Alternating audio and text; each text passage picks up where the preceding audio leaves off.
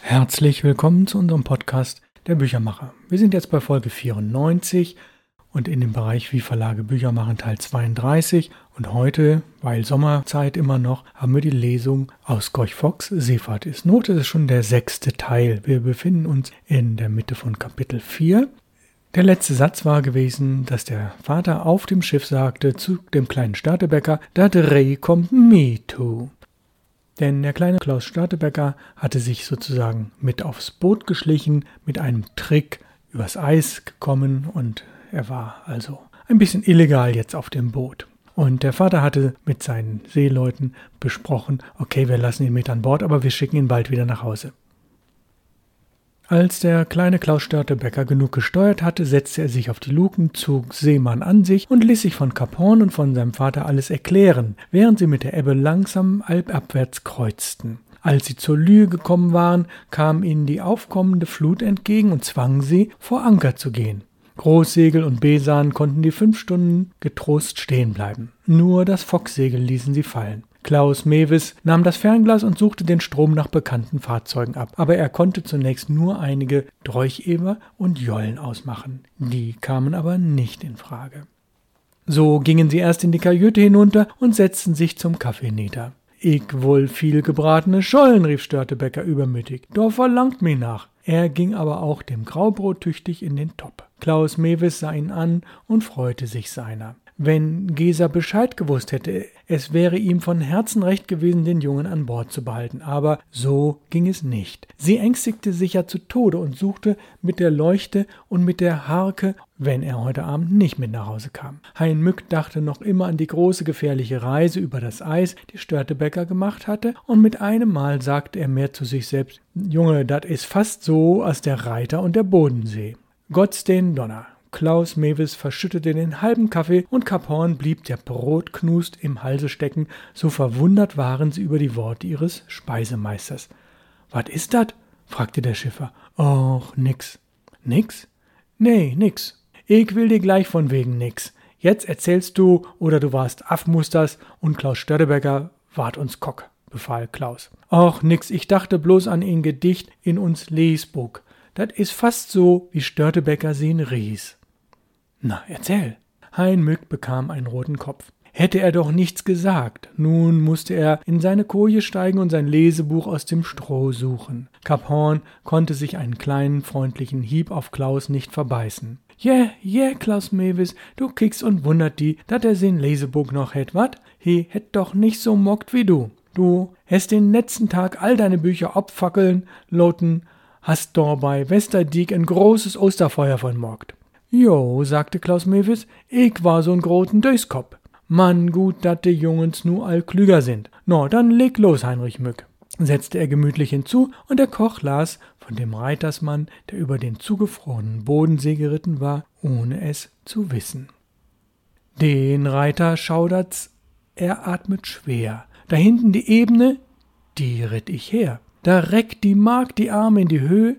Herrgott, so rittest du über den See an den Schlund, an die Tiefe bodenlos, hat gepocht des rasenden Hufes Stoß, und unter dir zertürnten die Wasser nicht, nicht krachte hinunter die Rinde dicht, und du warst nicht die Speise der stummen Brut, den hungrigen Hecht in der kalten Flut, sie rufet das Dorf herbei zu der Meer, es stellen die Knaben sich um ihn her, die Mütter, die Greise, sie sammeln sich, Glückseliger Mann, ja segne dich. Herein zum Ofen, zum dampfenden Tisch, brich mit uns das Brot und iss vom Fisch. Ja, das war die Lesung aus dem Lesebuch. Als der Junge fertig war, wurde es still im Eva, obwohl Klaus Mewis der Schluss nicht recht gefallen wollte, denn vor Angst sterben war nichts für ihn. Auch Störtebecker war still, so sehr wunderte er sich darüber, dass Hein Mück laut lesen konnte. Dann stand sein Vater auf, klopfte dem Koch ruhig auf die Schulter und sagte anerkennend, Du kannst gut beten, Hein. Bleib mal bitte Bücher. Wenn es draußen weht, hast du Zeit genug, du. Damit stand er auf und ging an Deck, um weiter nach einer Mitfahrgelegenheit für seinen Jungen zu suchen. Und diesmal fand sie sich, obschon sich Störtebecker nicht sehnlicher wünschte, es möge kein einziges Schiff vorbeisegeln, damit er die ganze Nacht und für immer an Bord bleiben musste. Aber da kam Jan Külper mit seiner alten Jolle heraufgesegelt und drehte richtig bei, als Klaus Mewes ihn anrief und ihm die Sache verklarte. Jawohl, er nehme ihn gern mit, sagte Jan. Da kamen auch schon Kap Horn und Hein Mück an Deck. Störtebecker erkannte, dass die Herrlichkeit vorüber war und er von Bord sollte. Es standen ihm Tränen in den Augen, als sein Vater ihn hinüberschickte und Schlitten und Hacke an die Jolle übergab. Tschüss, Störtebecker, Oh, tschüss, Vater. Er konnte kaum sprechen, so traurig war er und hatte für Jan Külper keinen guten Tag und kein gutes Wort. Grüß Muttermann von uns und sag man, wir kommt bald mit vielen lebendigen Schollen, hörst? Und zu Sommer kommst du auch mit no See. Ja, sagte Störtebecker dumpf und dachte, lass den Schnacken doch bloß nach. Klaus Mewes fuhr zurück und Jan Külper ließ die Jolle in den Wind drehen. Tschüss, Störtebecker, riefen Kap Horn und Hein Mück, die auf den Luken standen, aber der Junge starrte ins Wasser und gab keine Antwort mehr. Er war ganz krank und wollte nichts hören und sehen. Er wollte auch den Ewer nicht mehr angucken. Jan Külper dachte, einen munteren Fahrtgenossen zu bekommen, der ihn den langen Weg verkürzte, aber Störtebecker blieb ein trübseliger Maat und blickte während der ganzen Fahrt bis nach Finkenwerder hinauf starr aufs Wasser. Ah, wird man nie seekrank, Störtebecker, sagte der Elbfischer einmal. Da quäl du den Mann nicht um. Langsam, mein Junge, anders kriegst du die Aussetzung, drohte der Fischer. Schmeiß mir doch über Bord, wenn mir nit mehr haben willt rief der Junge patzig. Da goss Jan ihm zur Strafe einen Krug voll Wasser über den Kopf. Mit der hereinbrechenden Dämmerung kam sie in Finkenwerder an. Am Köhlfleet eben hinter der Königsbarke setzte Jan seinen mürrischen Passagier an Land. Störtebecker nahm seinen Schlitten auf den Buckel, den Hacken in die Hand und ging enttäuscht den dunklen Deich entlang zum Nesskanal. Als er bei Gerd Eizen um die Ecke bog, hörte er seine Mutter schon rufen Klaus, Klaus, Klaus, und er sah, dass Leute bei ihr standen. Auch sein Großonkel, der alte Jäger, den er oft wochenlang nicht sah, war auf dem Deich. Klaus, Klaus, Klaus, wo kann der Junge doch bloß wehen? Hier ist hier. Wo denn, wo denn? Hier oben Deich, Mutter. Da lief sie ihm entgegen und nahm ihn bei der Hand, führte ihn in die Stube und fragte, wo er gesteckt hätte. Und als er seine Reise über das Eis und seine Fahrt mit dem Ewer die Elbe hinunter und mit der Jolle die Elbe herauf erzählt hatte, ohne jegliche kindliche Übertreibung, denn er hielt sich an das Wort seines Vaters, Ehrlichkeit überlebt. Denn brugt einer zu lügen. Da warf die Mutter sich schluchzend auf den Tisch und sagte, haut ihr ihn, ich kann nie. Du kannst mir hauen, Mutter, aber von Onkel Klaas lass ich mich nicht hauen sagte Störtebecker mit blitzenden Augen. Aber der alte Jäger, den das Schreien aus dem Schlaf gebracht hatte, knurrte grimmig Wat, von mir lässt du die nicht hauen, du, du Kosak? Da wollen wir doch mal genau wissen. Erst wollte Störtebecker sich wehren, wollte hinauslaufen, dann aber war ihm auch das einerlei. Mochte er ihn tothauen, wie Jan Külper ihn über Bord werfen wollte. Unbeweglich blieb er stehen und ließ sich schlagen, ohne zu zucken oder zu schreien. Nur seine Augen funkelten. Dat ward nicht vergeten. Diese Ruhe brachte den Alten noch mehr auf und er schlug ihn noch heftiger. Dann warf sich aber die schluchzende Mutter dazwischen und drängte die beiden auseinander, denn sie wusste, dass der Trotz des Jungen nicht zu brechen war, dass er sich lieber krumm und lahm prügeln ließ, ehe er einen Laut von sich gab.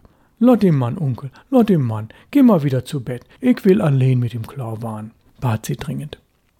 Der Alte ging mit einem bösen Blick hinaus und brummte noch auf der Diele. Ungerührt ließ Störtebecker sich die Geschichte von dem Schuster vorhalten. Dat bisschen Havarie, sagte er verächtlich, dat hi so'n Lärm drum mocken mag.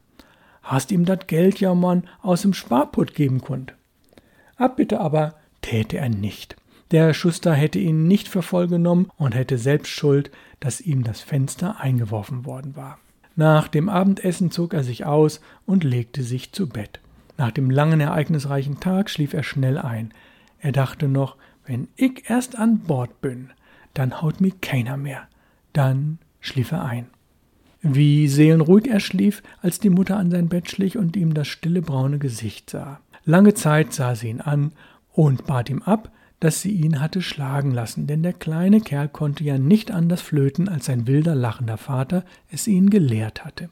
Die Mutterliebe wallte heiß in ihr auf. Sie beugte sich über ihn und küsste ihm den festgeschlossenen Mund. Bei Tag hätte sie das nicht tun dürfen. Er hätte sich mit Händen und Füßen gesträubt und wäre lieber aus dem Fenster gesprungen, als dass er ihr einen Süßen gegeben hätte. Min jung bist du doch, flüsterte sie zärtlich und strich ihm über das Haar. Da regte er sich und sagte halblaut, Oh, Vater, kick mal, dat große Schipp. Da schlich sie in die Küche zurück und dachte schmerzlich, er steht schon wieder bei seinem Vater an Bord. Und du, Gesa, wo bist du? Ja, der Podcast heute war ein bisschen kürzer, es ist ja Ferienzeit. Ich freue mich auf nächste Woche und aus Hamburg grüßt Sie ganz herzlich Ralf Plenz, Ihr Büchermacher.